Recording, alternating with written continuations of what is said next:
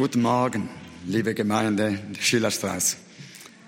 Es ist äh, eine Freude für mich und meine Frau, hier zu sein, wieder mal hier zu sein, um miteinander ein bisschen vom Wort Gottes zu hören.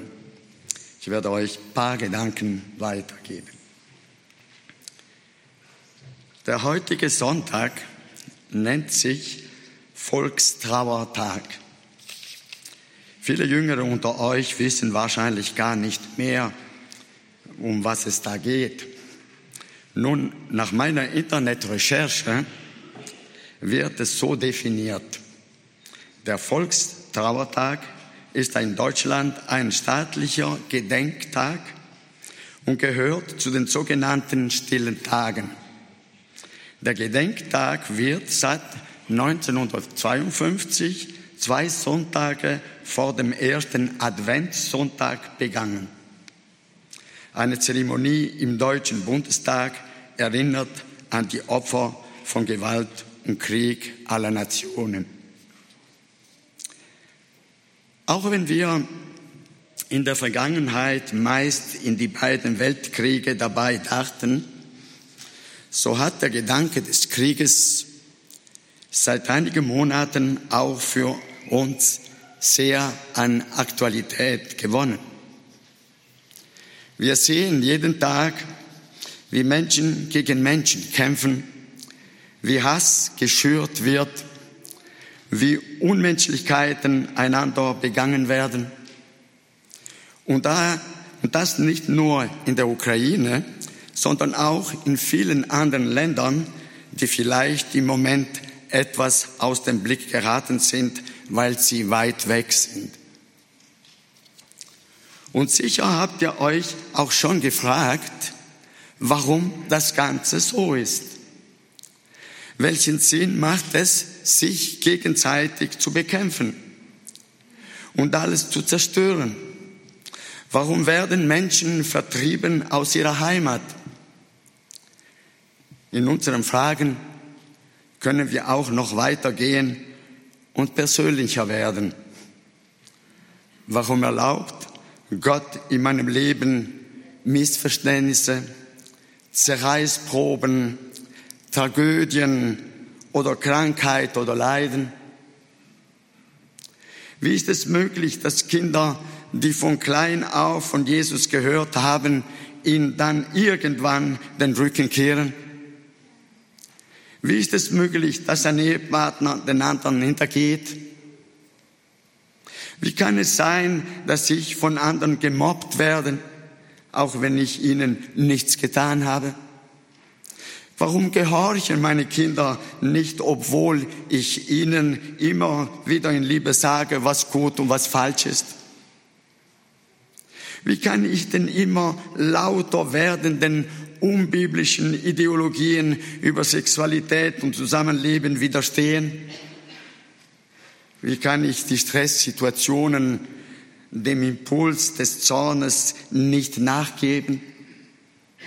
Und dann kommen natürlich auch die eigenen Gefühle, die Wünsche, Erwartungen und Vorstellungen hinzu, die vielleicht enttäuscht werden.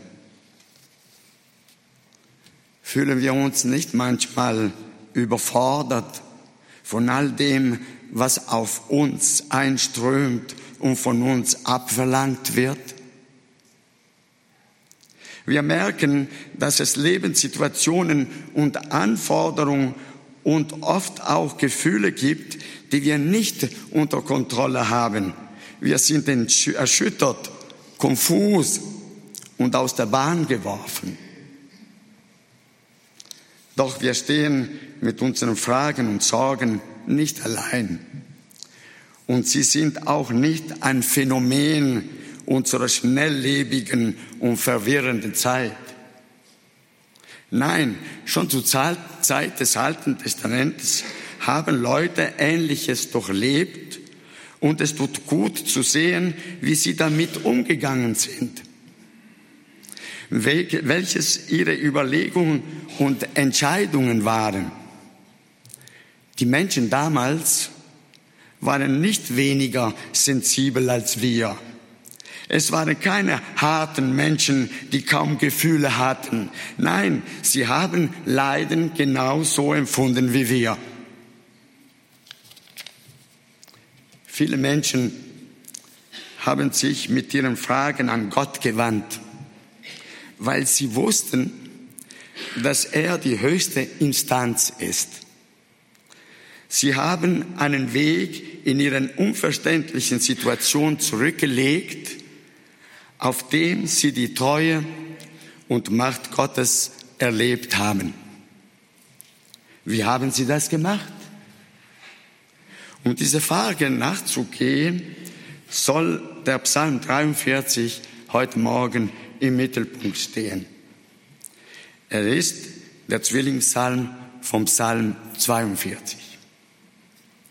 Habt ihr noch die Worte Habt ihr noch die Worte vom Psalm 43 im Ohr, das gelesen wurde? Die Worte dieses Psalms haben mich schon sehr oft angesprochen, weil der Psalmist total ehrlich und aufrichtig vor Gott seine Gedanken, Fragen und Unverständlichkeit legt.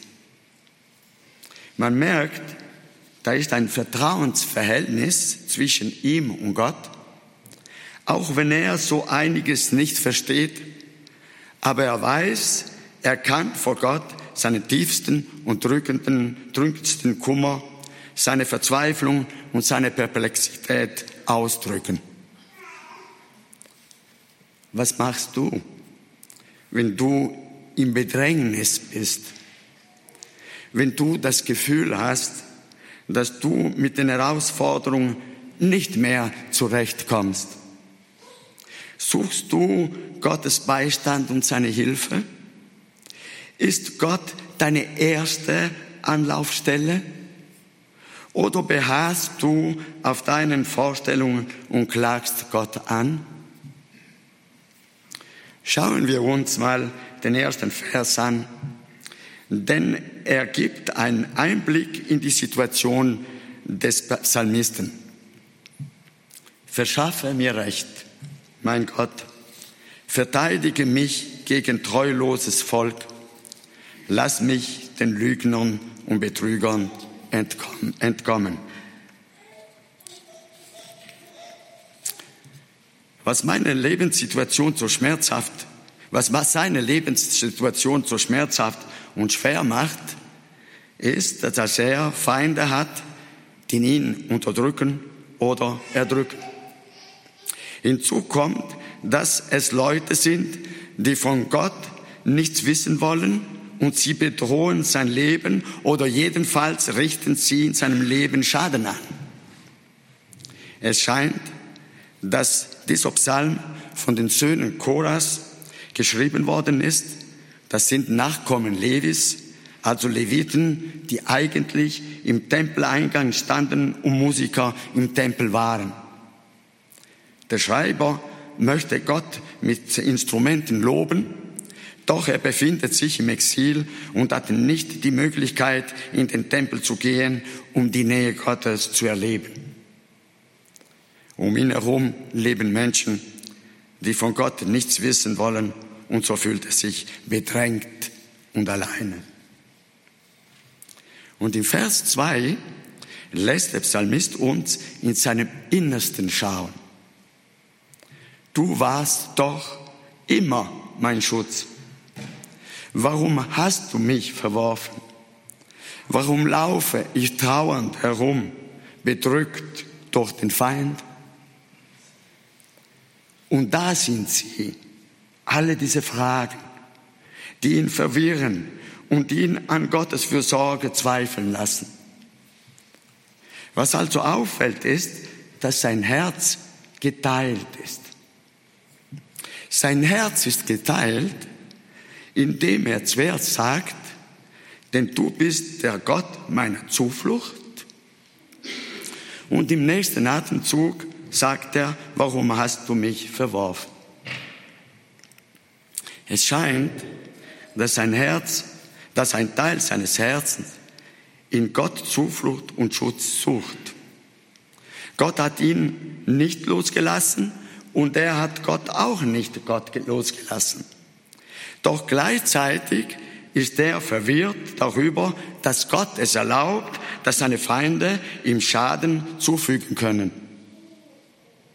Wenn er sagt, warum hast du mich verstoßen, scheint er sagen zu wollen, Gott, warum drehst du mir den Rücken zu und erlaubst, dass meine Feinde mich so niederdrücken? Du bist doch mein Rettungsort. Ich bin schon hunderte von Malen zu dir geflohen. Ich komme auch jetzt zu dir gerannt. Doch du hast mich dem Spott und der Gefährdung meiner Feinde ausgesetzt. Um mich herum ist es dunkel und ich klage aus meiner Not heraus. Kennst du auch solche Momente?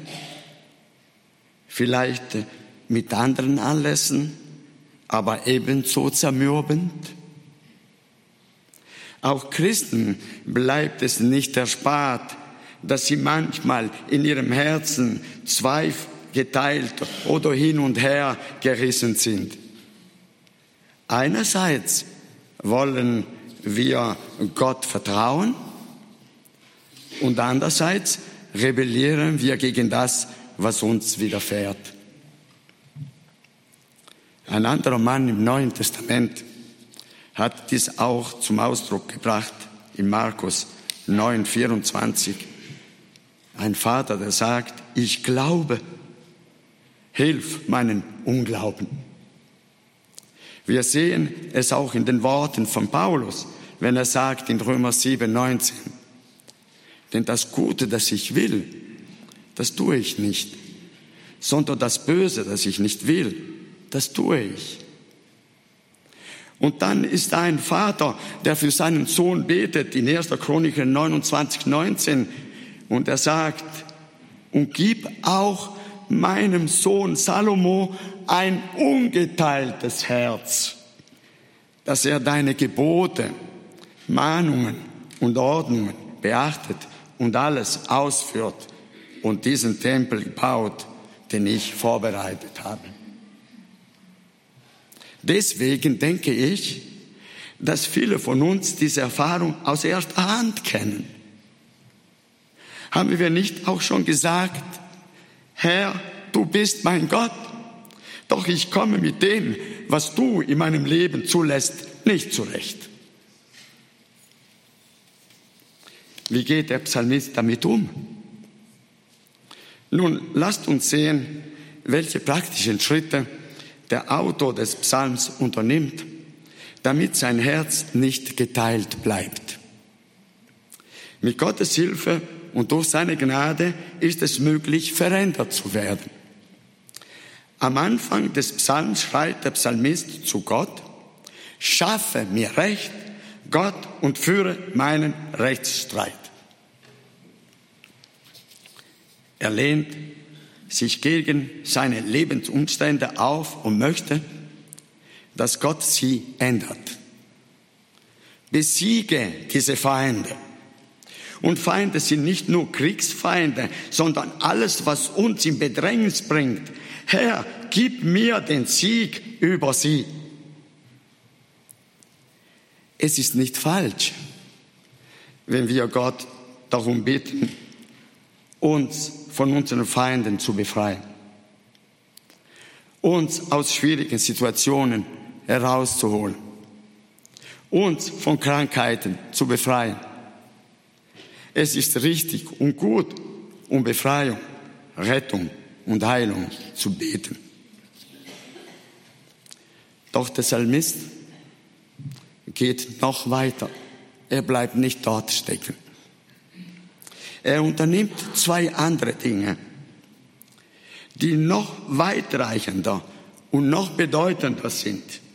Und ich sage deswegen weitreichender und bedeutender, weil der Wunsch nach Verteidigung und Rettung von vor Feinden ein rein natürlicher Wunsch ist, den jeder Mensch, ob Christ oder nicht Christ, haben kann. Das ist nichts besonders Göttliches darin. Deswegen ist es nicht falsch, aber es ist nichts ausgesprochenes Geistliches. Doch die beiden anderen Aspekte, die der Psalmist erlebt, sind nicht natürlich, die sind übernatürlich. Sie sind nicht etwas, was man ohne die Hilfe des Heiligen Geistes tun kann. Das erste ist, dass er zu Gott spricht in Vers 3 und 4 und er bittet Gott, dass er ihn nicht in erster Linie aus der Schwierigkeiten herausnimmt, sondern dass Gott ihn zu seiner Jubelfreude oder jubelnden Freude bringen soll. Das andere ist, dass er zu seiner eigenen Seele spricht in Vers 5 und sie dazu aufruft, auf Gott zu hoffen und zu vertrauen. Nun, diese beiden Dinge würde ein Mensch, der Gott nicht kennt, nicht tun. Lasst uns diese beiden Aspekte etwas genauer untersuchen. Es sind Schritte, an denen ich selbst noch am Arbeiten bin. Und manchmal habe ich sieghafte Momente erlebt, doch manchmal ist mir die Lektion schwer gefallen. Und doch weiß ich, dass es Gottes Weg ist. Was sagt nun der Psalmdichter? Er spricht zu Gott und er sagt, sende dein Licht und deine Wahrheit, dass sie mich leiten mich bringen zu deinem heiligen Berg, zu den Orten deiner Gegenwart, dass ich komme zu Gottes Altar, zum Gott meiner jubelnde Freude und ich preise auf der Zither Gott, mein Gott. Das ist ein erstaunliches Gebet.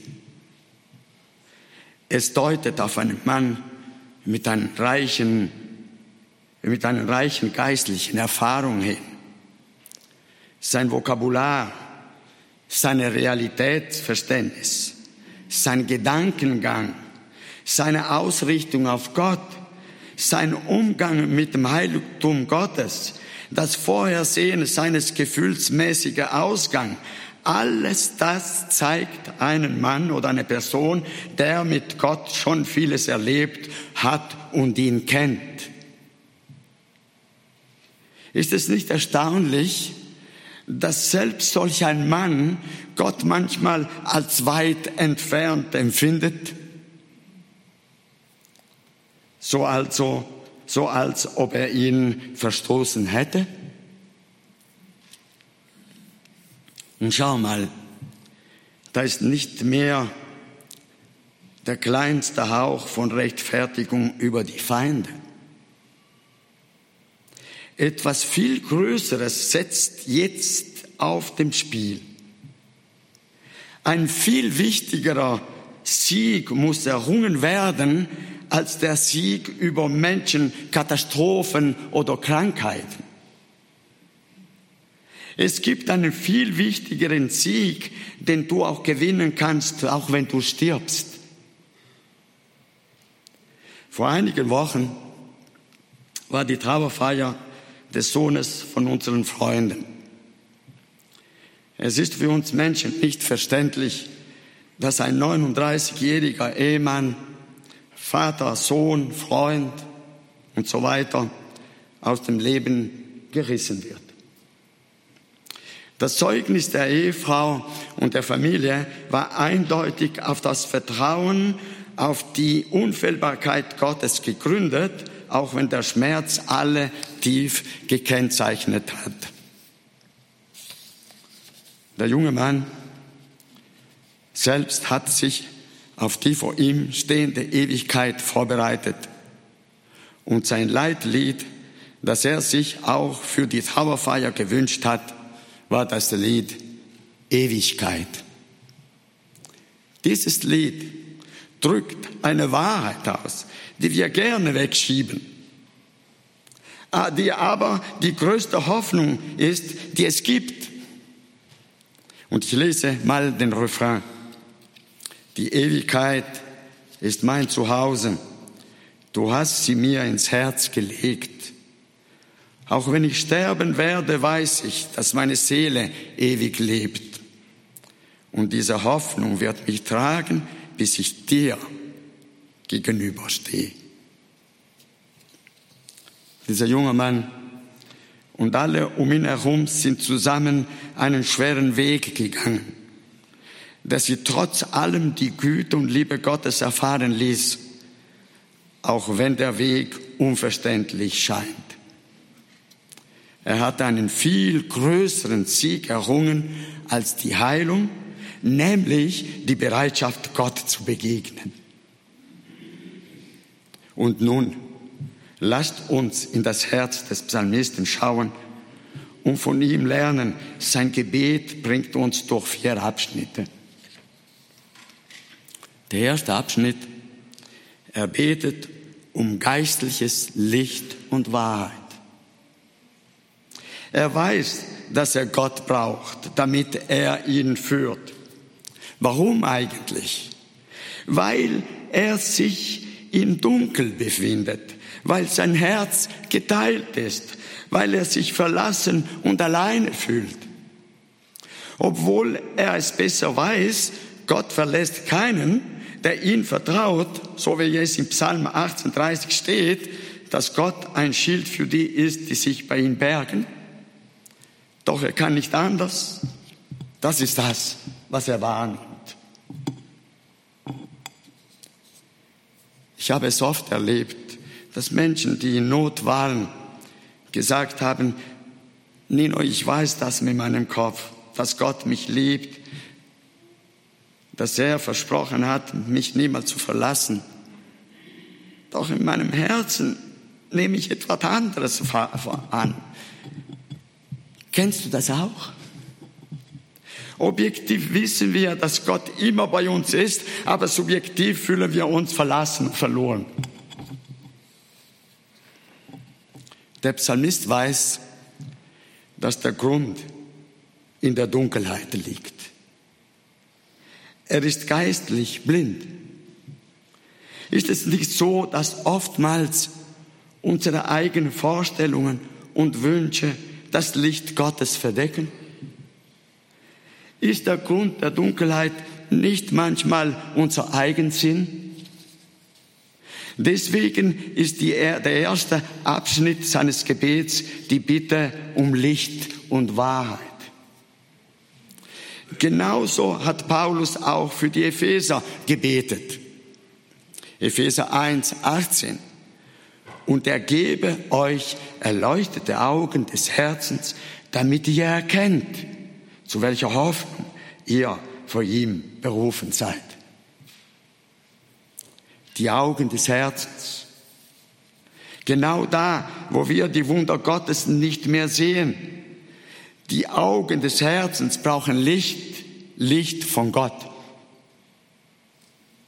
Geistliches Licht zeigt die geistliche Realität. Und geistliche Realität zeigt uns, ob wir noch auf dem richtigen Weg sind.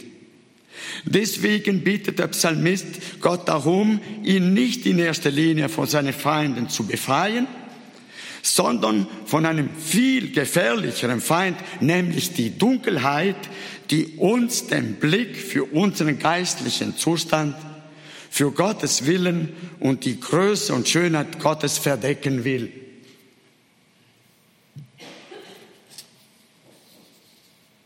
Ist es nicht so, dass wir in schwierigen Momenten gar nicht mehr auf die Verheißung Gottes ansprechen? Die Umstände nehmen unsere ganze Aufmerksamkeit in Anspruch und wir sind dann eher geneigt, menschliche Lösungen anzunehmen als göttliche. Und ich bin überzeugt, dass so manche Ehesituation hätte gerettet werden können, wenn die beteiligten Personen das praktisch umgesetzt hätten, was der Psalmist hier tut. Wenn sie um Licht und Wahrheit in ihren Herzen gebeten hätten und nicht verharrt hätten in ihre eigene Wahrheit. Und wenn wir Gott um Licht in unseren Dunkelherzen bitten, dann kommt die Wahrheit hervor. Das, was wesentlich ist. Das Wesen und die Wirklichkeit der Dinge. Dann sehen wir, was bei uns schief liegt. Dann erkennen wir, was vor Gott in diesem Leben und in der Ewigkeit wirklich zählt. Und dafür gilt es zu leben. Der zweite Abschnitt in seinem Gebet ist, zum Altar Gottes zu kommen. Es gibt viele mehr, aber ich muss ein bisschen überspringen. Das Licht und die Wahrheit Gottes werden mich bringen zu deinem heiligen Berg, zu deinen Wohnungen. So werde ich kommen zum Altar Gottes. Der Altar ist im Alten Testament der Ort, wo Opfer gebracht wurden, wo Blut von Tieren als Sühnung geflossen ist, wo Gott Vergebung der Sünden gegeben hat. Mit anderen Worten, das Licht Gottes bringt den Psalmisten zur Wahrheit seiner Sündhaftigkeit und bringt ihn zum Ort der Vergebung. Manchmal sind schwere Momente die Gelegenheit, Beziehungen in Ordnung zu bringen, um Vergebung zu bitten, Gott und Menschen, neue Sichten für das Leben zu bekommen. Schwere Momente können ein Wendepunkt im Leben werden. Deswegen sind sie, sind es heilige Momente. Wir bitten, wir heute wissen, dass der Altar Gottes nicht an einen bestimmten Ort wie der Tempel gebunden ist. Er befindet sich nicht in einem von Menschen gefertigten Gebäude. Unser Altar ist Jesus Christus, der gekreuzigt wurde und auferstanden ist und nun vor dem Thron Gottes ist. Hebräer 8, Vers 1. Gottes Licht, das uns heute leitet, das ist das Licht des Evangeliums von Jesus Christus. Und dieses bringt uns zum Altar, zum Kreuz, zu Jesus. Und dort bei ihm werden wir sehen, wo wir nicht mehr nach seinem Willen leben. Wir werden unsere Sünde sehen und Vergebung bekommen. Gott gibt uns damit eine fantastische Möglichkeit, mit unseren Unzulänglichkeiten und Ungereimtheiten, mit unseren sündhaften Neigungen fertig zu werden. Beziehungen können heilen dort am Kreuz. Dort finden wir Kraft, um den Versuchen zu widerstehen und den richtigen Blick für uns selbst zu bekommen. Jesus hält dir seine Hand hin und mit dir durch jede Situation zu gehen. Nimm dieses Angebot an. Der dritte Abschnitt. Gott als jubelnde Freude erfahren. Doch das letzte endliche Ziel des Lebens ist nicht nur die Vergebung oder andere gute Gaben, sondern das Endziel ist Gott selbst, indem wir ihn als gewaltige und alles übersteigende Freude erfahren. Das bedeutet, dass Gott selbst in allem Guten, das ich erfahre, das Zentrum meiner Freude ist, nicht die Dinge oder das Gute an sich. Jede Freude, die nicht Gott selbst als Zentrum ist, hat, ist Scheinfreude und wird früher oder später wie eine Blase platzen. Ist es nicht erstaunlich, dass hier jemand der vom Feinde bedroht ist, trotz allem weiß, dass der eigentliche Kampf nicht der Sieg über die Feinde ist, nicht der Schutz vor Katastrophen, nicht die körperliche Heilung, sondern wir wird Gott seine Jubelfreude sein? Wird Gott die Freude meines Herzens sein? Versteht, das ist übernatürlich jetzt. Ist Gott die Jubelfreude deines Herzens? Er möchte es sein. Er möchte deine Jubelfreude sein. Und der vierte Abschnitt ist, die Freude an Gott zum Ausdruck bringen. Der Psalmist bringt die Freude an Gott, die er nun fühlt oder wahrnimmt, zum Ausdruck, indem er sagt, und werde dich preisen auf der Zither, Gott, mein Gott. Echte Freude an Gott wird unweigerlich an Anbetung und Lob münden. Und nicht nur am Sonntagmorgen, immer, jeden Tag, in jeder Situation. C.S. Lewis drückt es so aus. Es fällt uns leicht, das anzubeten, woran wir Freude haben. Denn Anbetung ist nicht nur Ausdruck, sondern auch Vervollständigung der Freude. Wir sind dazu berufen, uns an Gott mit überfließender Anbetung zu freuen. Das ist das letztendliche Ziel des Lebens. Das ist, was wir auch im Himmel weitermachen werden. Wir haben also das Gebet eines geteiltes Herzens beschrieben der Psalmist würde am liebsten immer eine einheitliche Erfahrung der Freude an Gott erleben. Doch in der Wirklichkeit ist es so, dass wir Zeiten erleben, in denen wir uns verlassen fühlen. Sein Kopf sagt ihm, dass er nicht verlassen ist, aber seine Gefühle kommen da nicht mit. Deswegen ist seine Strategie, diesem Geteiltsein zu entkommen, und das treibt ihn ins Gebet, indem er sagt, sende dein Licht und deine Wahrheit. Sie sollen mich leiten, mich bringen zu deinem heiligen Berg und zu deinen Wohnungen. So werde ich kommen zum Altar Gottes, zum Gott meiner Jubelfreude und werde dich preisen auf der Zita, Gott, mein Gott. Ich möchte dich heute Morgen ermutigen, dieses Gebet zu deinem Gebet zu machen. Ich möchte dich ermutigen, die Jubelfreude Gottes zu suchen. Freude, die auch in Schwierigkeiten noch zur Anbetung bringt. Ist das unmöglich? Nein, es ist möglich, denn viele andere Menschen vor uns haben das schon erfahren. Und nachdem der Psalmist zu Gott gesprochen hat und sein Herz vor ihm bloßgelegt hat, spricht er zu sich selbst. In Vers 5. Was bist du so gebeugt, meine Seele, und was stöhnst du in mir?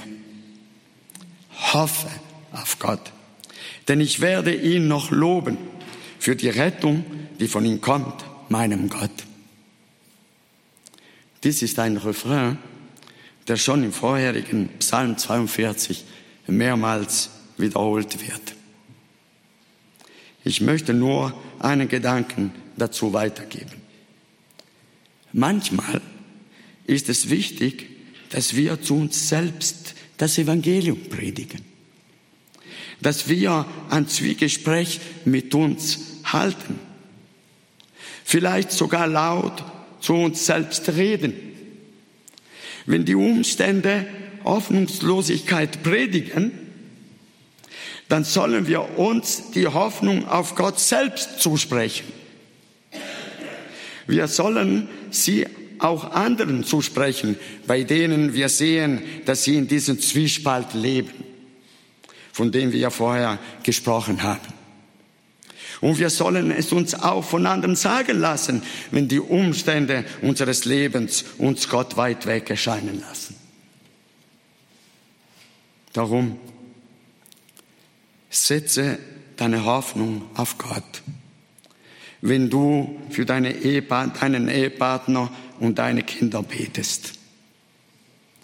Setze deine Hoffnung auf Gott, wenn du Angst vor Entscheidungen hast und Erwartungen dich erdrücken wollen. Setze deine Hoffnung auf Gott, wenn es Krankheit an deinem Horizont erscheint. Setze deine Hoffnung auf Gott, wenn es in deiner Ehe kriselt und bleibe nicht dort, suche Hilfe. Setze deine Hoffnung auf Gott, wenn deine Freunde dich für uncool und rückständig halten. Setze deine Hoffnung auf Gott, wenn dir die Situation in dieser Welt Angst einjagt. Setze deine Hoffnung auf Gott. Setze deine Hoffnung auf Jesus, der deine Hand gepackt hat und dich sicher ans Ziel bringt.